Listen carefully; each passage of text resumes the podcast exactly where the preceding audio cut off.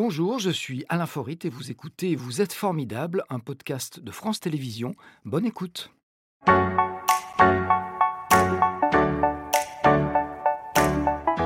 Lévi Tissot, bonjour. Un petit signe de bienvenue. Installez-vous, je vous en prie. Quel plaisir et tout d'abord félicitations. Avec un peu de retard, hein, puisque vous êtes le grand vainqueur du Bocuse d'Or, vous êtes venu avec. C'est vrai que c'est impressionnant et que c'est beau. Vous ne vous en séparez jamais ben non, en plus, il faut en profiter. Il est là, il est chez nous, il est revenu à Lyon, euh, par un Lyonnais. Donc on vous l'a remis fin septembre. La France ne l'avait pas remporté depuis 2013. Et en plus, c'est la première fois qu'il était remis à un Lyonnais qui dame ainsi le pion au Danemark et à la Norvège, un Lyonnais qui est, faut-il le rappeler, meilleur ouvrier de France et à la tête d'un restaurant étoilé. Alors on va revivre euh, bien sûr les grands moments de cette compétition qui a débuté il y a deux ans, donc ça a été un parcours de longue haleine. Et on reviendra bien sûr aussi sur votre parcours, comment on le fait tous les jours. Mais tout de suite, je veux savoir comment vous vous sentez avec le recul d'un mois, est-ce que vous êtes un petit peu descendu de votre nuage ou vous y êtes toujours Parce que finalement, c'est confortable? Non, je n'ai pas envie de descendre de mon nuage déjà. Bah parce que c'est, euh, comme vous l'avez dit, c'est deux ans de préparation où euh, on est vraiment dans un vase clos et on fait pratiquement que ça. On fait que ça, on vit que pour ça. Et euh, bah là, quand on a la victoire au bout, eh ben, on a envie d'en profiter. On ne veut pas faire redescendre le le nuage tout de suite et puis on a envie surtout d'en faire profiter aussi euh, ben, les gens, euh, les gens de notre ville, euh, les gens de notre région. Les proches, c'est quelque chose qui se savoure, c'est comme un bon repas dont on a envie qui se termine jamais finalement. Hein. Bah, on est quand même dans un système ou une vie où tout doit aller vite. Et là j'ai envie de me dire, ah bah je peux me le permettre. j'ai envie de dire, ben non, j'ai envie d'en profiter et d'en faire profiter surtout. Ça, c'est très bien. On va voir euh, ces images de l'équipe des vainqueurs, euh, donc à l'auberge Paul Bocuse, où une plaque portant votre nom euh, va désormais immortaliser votre victoire. Et c'est vous qui l'avez vissé vous-même. C'était important de le faire parce que c'est un lieu symbolique. c'est un lieu qui est symbolique pour moi, puisque ça a été. Ah Alors, déjà, Monsieur Paul a été pour moi celui qui m'a donné envie de faire ce métier-là. C'est lui qui vous a donné votre chance, c'était il y a une trentaine d'années Voilà, c'était une trentaine d'années, donc ça a été ma première maison. Et c'est vrai que pour moi, ça a été quand même un symbole. Depuis 2013, il n'était pas revenu. Et ramené par un Lyonnais euh, Ouais, c'est énorme. Tout, ça, c'était chargé. Vous lui avez d'ailleurs euh, dédié tout de suite, hein, dès qu'on vous a remis le prix, euh, cette, euh, cette, récompense. vous lui avez donc rendu hommage. c'est, il faut le savoir aussi, la tête du restaurant d'application l'Institut Paul Bocuse, restaurant qui s'appelle Saison, que vous avez obtenu un macaron Michelin, sachant que ce n'était pas le premier. c'est à la disparition de Paul Bocuse en 2018 que vous décidez de vous lancer dans cette compétition, dans cette aventure du Bocuse. Pour quelle raison d'ailleurs? Pour plein de raisons. Déjà, la première, c'est que c'est euh, souvent il n'était pas revenu. Et puis, euh, encore une fois, c'est un hommage à M. Paul. Quoi. mais c'était risqué. Vous, êtes meilleur ouvrier, vous étiez meilleur ouvrier de France, vous l'êtes toujours d'ailleurs. Vous aviez un macaron Michelin, c'était un sacré, euh, un sacré défi, il fallait pas se louper. Ben non, mais en même temps, euh, qui tente rien n'a rien. Et puis, encore une fois, il faut croire en ses rêves. Hein. Vous avez raison. Aventure qui a débuté donc euh, deux ans avant avec l'étape française que vous avez remportée avec votre équipe. Elle est constituée de, combien de personnes d'ailleurs, cette équipe? Bah, Parce que c'est un travail d'équipe. C'est vraiment un concours d'équipe. Voilà, on représente notre pays. Euh, mais si on peut reprendre la France, par exemple, c'est là où on est un petit peu tout seul, puisque c'est le départ. On n'a pas l'équipe qui est constituée, même si on a une vision sur ça l'équipe n'est pas encore constituée. Donc euh, là, euh, on travaille, on est dans 5-6 euh, mètres carrés et puis on est tout seul hein, au départ. Hein. Donc au départ, grande solitude, soulagement, j'imagine, avec cette première étape française qui a été franchie, mais en même temps pression pour la suite. Voilà, mais après, il faut donc la France tout seul, soulagement, on construit l'équipe et après, on avance doucement, sûrement et surtout on avance en équipe. Alors la suite c'est Tallinn, c'est en Estonie, vous participez à l'étape donc européenne, c'est la deuxième étape, seul français quand même sur 24 participants, ça veut dire qu'il y a une, pression. Il faut être dans les 10 premiers pour participer à la finale, vous arrivez sixième. Euh, est-ce que vous avez eu des doutes pour la suite? Parce que vous dites je suis sixième et il faut arriver premier. Des doutes on en a toujours, jusqu'au bout on, en a. Euh, en fait il faut vivre avec le doute pour progresser Voilà, c'est une remise en question. Euh, Tallinn, euh, on est à 140 points du premier. Euh, c'est pas non plus énorme. Ça permet un petit peu comme en Formule 1 où la veille vous avez les tours d'essai, vous vous positionnez, vous pouvez être deuxième, troisième, premier. À la limite, euh, le positionnement que j'ai, il est intéressant parce que ça permet tout de suite de se remettre en question et d'aller chercher euh, des détails. Si j'avais fini premier, peut-être que je me serais peut-être pas posé autant de questions. Oui, c'est une position fragile d'être première. La suite, euh, c'est en donc fin septembre à Lyon lors du Salon international de la restauration, de l'hôtellerie et de l'alimentation, le fameux CIRA. et là, vous êtes en lice avec combien de candidats? Parce que j'ai dit qu'il fallait être 10 pour participer à les finales, mais il n'y en a pas 10 en finale à cause de la Covid? Alors, Là, il y en a 10 sur la sélection européenne. Il faut savoir qu'il y a plusieurs sélections dans le monde. À peu près, au départ, il y a 60, 60 à 70 pays quand même qui sont représentés. Et après, il y a des sélections, on va dire, continentales. Donc nous, c'est notre sélection européenne. La plus grosse sélection, c'est celle-ci. Ils en prennent 10. Et le jour de la finale, on est 24 pays. 24 pays. Quelles sont, quelles sont, les, les épreuves?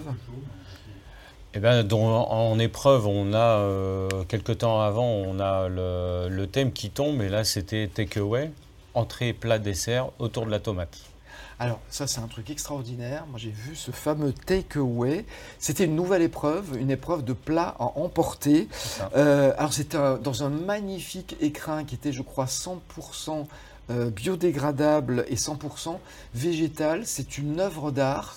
Euh, c'est aussi le contenu qui vous a fait gagner, tout à base de tomates. Tout à base de tomates. Donc euh, vraiment l'idée c'était euh, quand on goûte, on est la tomate, que ce soit sur l'entrée, le plat, et après avec des petites notes différentes. Mais vraiment l'idée c'est euh, voilà, pas aller chercher. Le jury n'a pas le temps de réfléchir. De toute façon, il a trois minutes pour pouvoir juger et noter. Donc il faut que ça aille très vite. Qu'est-ce que vous avez ressenti en entendant votre nom quand le nom du vainqueur a été annoncé? Il y a le cœur qui se met à battre très vite. Euh, oui, oui, oui. bah, bah mon cœur, non, il bat doucement en général, donc ça va. Oui, parce que vous êtes un sportif. mais euh, non, c'est euh, bah, déjà d'une, on n'y croit pas. J'ai envie de dire que je n'y crois toujours pas. Il est là, hein il, est, là, oui, oui, Non, non, il est là et c'est vrai que c'est quand même quelque chose qui est. non, c'est impressionnant. C'est impressionnant. Et puis de savoir que euh, bah, vous jouez euh, chez vous quelque part. Il y a encore une pression supplémentaire qui vient se, se mettre là. Euh. Donc là, vous avez tout gagné. Alors, donc, je mm. rappelle, meilleur ouvrier de France en 2004 à seulement 30 ans. cette étoile, ce macaron, espérons qu'il y en ait bien d'autres. beau parcours, un parcours qui a débuté dans cette ville dont on va voir la photo tout de suite. Et vous connaissez bien évidemment. Ouais. C'est la ville de bah Là, c'est les Minguettes. Voilà, c'est Vénitieux. Vénitieux. C'est quand on vient d'un quartier populaire qui a mauvaise réputation, euh, les portes sont pas nombreuses à s'ouvrir? Bah après, il faut se battre. Il faut les enfoncer. Ouais, il faut surtout les pousser tranquillement euh, et puis faire son bonhomme de chemin, rencontrer les bonnes personnes. Moi, c'est ce qui m'a toujours un petit peu sauvé aussi, c'est de rencontrer les bonnes personnes au bon moment. Puis le hasard aussi, parce que vous n'étiez pas forcément destiné à la cuisine, vous étiez plutôt sportif. C'est un accident en fait qui vous a fait vous lancer dans la cuisine. C'est ça.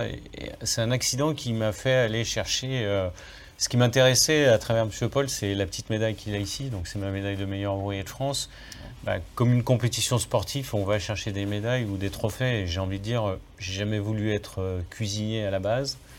Euh, ce qui m'intéressait, c'est d'être meilleur ouvrier de France à la base. Et après ça, bah, d'avoir le titre de Bocuse d'Or Monde, euh, là c'est énorme. je ne vous pas la prochaine étape. C'est en concours d'étoiles la prochaine? Bah, oui, de toute façon, euh, il y a un restaurant, forcément, à un moment, on a envie d'aller d'aller un peu plus loin. Vous êtes un compétiteur dans l'âme. C'est ça, et puis il faut toujours avoir des objectifs pour avancer dans la vie. Je pense que c'est important de, toujours mettre une barre et la monter petit à petit euh, mm. au fil de, sa carrière. Alors comme tout le monde a droit à la question formidable, je vous laisse l'écouter tout de suite. Davy, vous avez croisé de nombreux chefs qui vous ont transmis leur savoir. Mais pour lequel avez-vous le plus de reconnaissance à part Paul Bocuse Bon, c'est la question vache parce qu'il faut choisir. non, puis j'ai pas envie de choisir. J'étais sûr que vous alliez vous dérober. non, non, j'ai pas envie de choisir. Tous les chefs que j'ai pu rencontrer euh, m'ont apporté quelque chose, que ce soit dans le positif ou le négatif. Et j'avais un chef qui, à juste titre, disait Souviens-toi de deux choses dans ta carrière c'est les mauvaises choses pour pas les reproduire et les bonnes choses pour les reproduire. Et si on a compris ça, euh, je pense qu'on arrive à avancer. Euh, donc ils m'ont tous appris quelque chose. Euh, j'ai pas envie de choisir. Non, non, on va pas vous forcer. vous avez obtenu votre premier macaron Michelin euh, pour un restaurant qui s'appelait Terrasse de Lyon. Après, un deuxième, enfin un premier pour un deuxième restaurant qui s'appelle Saison. Et c'était quelques mois après le début de l'activité. avant d'en remporter le plus grand concours mondial de cuisine, est-ce que vous n'avez pas envie d'aller voir ailleurs si l'herbe est un peu plus verte? Non. Ça pourrait. Pas du tout. Ça pourrait, on a des propositions. Euh, moi, j'avais des engagements avec mon patron euh, avant le concours et euh, dans la vie, il faut tenir ses engagements. Et si une proposition vient de cette ville dont on va voir la photo New York Non, bah, j'y vais au mois d'avril avec l'équipe, mais en vacances. mais si on vous proposait un poste là-bas Non. C'est tentant, non? Non. Non, vous savez, des fois. C'est une ville que vous aimez beaucoup. Moi, j'adore cette ville. C'est c'est pour moi c'est magique, c'est multiculturel. C'est qu'elle vous fait rêver. Alors est-ce que c'est parce qu'il y a des tours qui sont plus hautes que celles des Minguettes? Peut-être. Non, mais comme quoi on peut réussir aussi dans des grandes tours. C'est pas parce qu'on est dans des grandes tours qu'on réussit pas.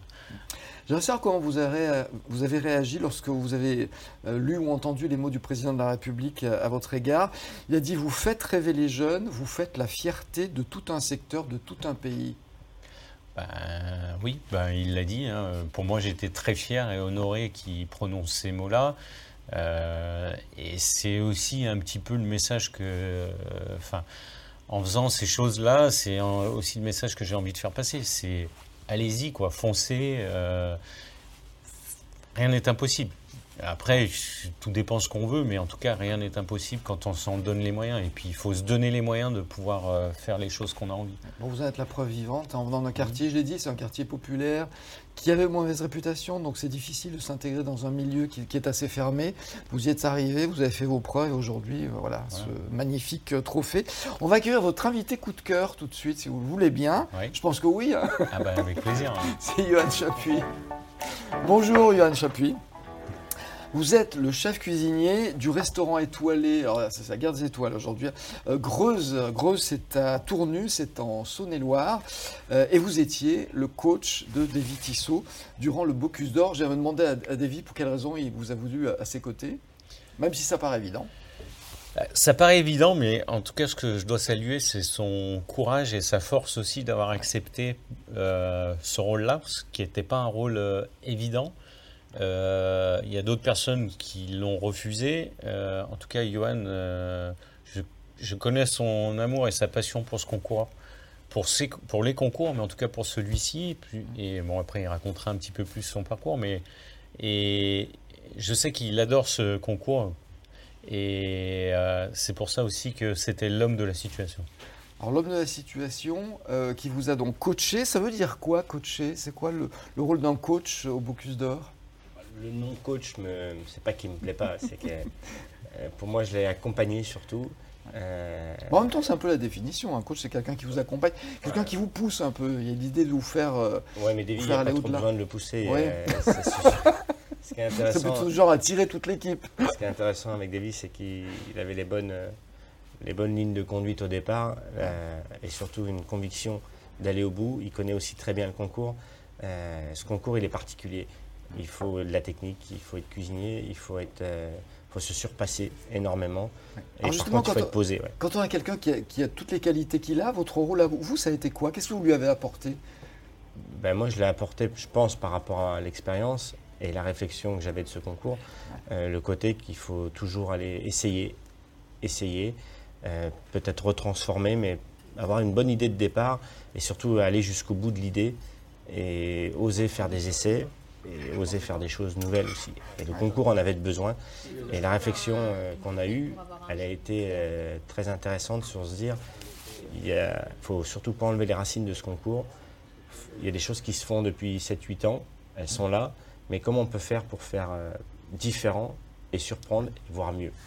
Voilà, c'est ça, c'est ça l'idée, c'est que ça soit à la fois mieux mais différent. Il ne faut pas reproduire ce qui a été fait avant. Vous l'avez suivi depuis le début de la compétition Vous- Oui, oui, j'étais au Bocuse France. euh, Oui, Même s'il était tout seul, comme il a dit au début Alors là, j'étais pas, j'étais pas avec lui puisque je fais Ouais. partie de la Team France au départ. Voilà, parce que l'équipe s'est constituée. Après, c'est combien de personnes, au fait, cette équipe? Ah, une bonne dizaine. Ouais, 10 Ouais. personnes. Et Ils sont sélectionnés comment? Bah, c'est Davy qui les a choisis. Ah, L'équipe de France est choisie par le candidat, bien sûr avec une validation de la Team France, notre président Serge Vira. Mais Donc c'est lui qui moi, je suis arrivé juste euh, après. Quelles sont ses qualités, Davy? Il n'écoute pas, il n'est pas là. Non, et il en a beaucoup, mais déjà, il a une force mentale euh, exceptionnelle et il a surtout une conviction.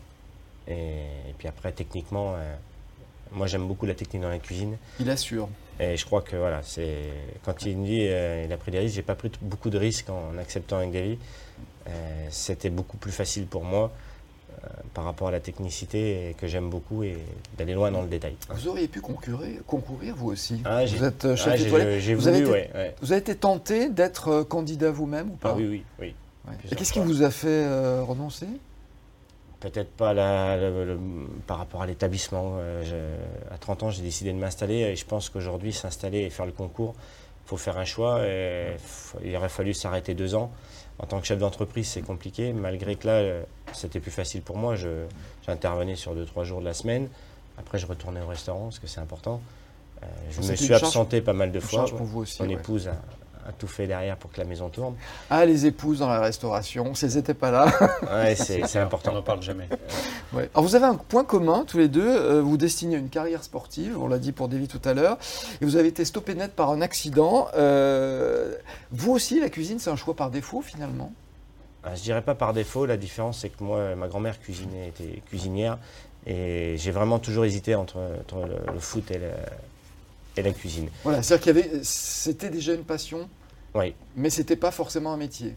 Non, non, c'était plus, euh, ouais, j'aimais bien être au fourneau avec elle, faire deux, trois choses, mais et quand j'ai arrêté le, le foot, je me suis dit, ben, je vais faire cuisine, mais Oui. Alors là, il y avait un véritable challenge, hein, c'était de reprendre un monument de la gastronomie régionale euh, qui est Greuze et de la porter encore plus haut. Euh, alors vous aussi, vous êtes dans la course aux étoiles finalement, vous êtes un compétiteur. Oui, je reprendrai un peu la phrase de Davy, euh, je la dis souvent. Euh, il faut toujours vouloir ce qu'il y a au-dessus pour déjà regarder ce qu'on a. Je pense que c'est important. Euh, quand on essaye de viser plus haut, forcément on s'améliore. Si on veut tout chambouler, on prend des risques énormes. Mais ne serait-ce que de vouloir aller chercher une deuxième étoile, c'est déjà garder ou asseoir celle qu'on a. Quoi. Alors, on l'a dit, c'est la victoire d'un homme, c'est lui qui est mis en avant, mais c'est aussi la victoire d'une équipe. Qu'est-ce que ça vous apporte, vous, ce Bocuse d'or? Ben, moi il, personnellement, y en a- il y en a un ou vous en avez un chacun non, il y en a- Il y, il Il en a a qu'un comme ça.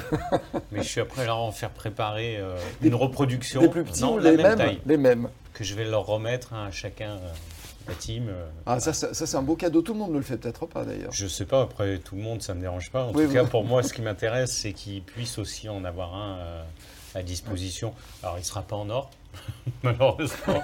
il y en a quand même 10 à faire, mais en tout cas, chacun aura euh, une Ça pièce vous, unique. ça vous a apporté quoi De la notoriété?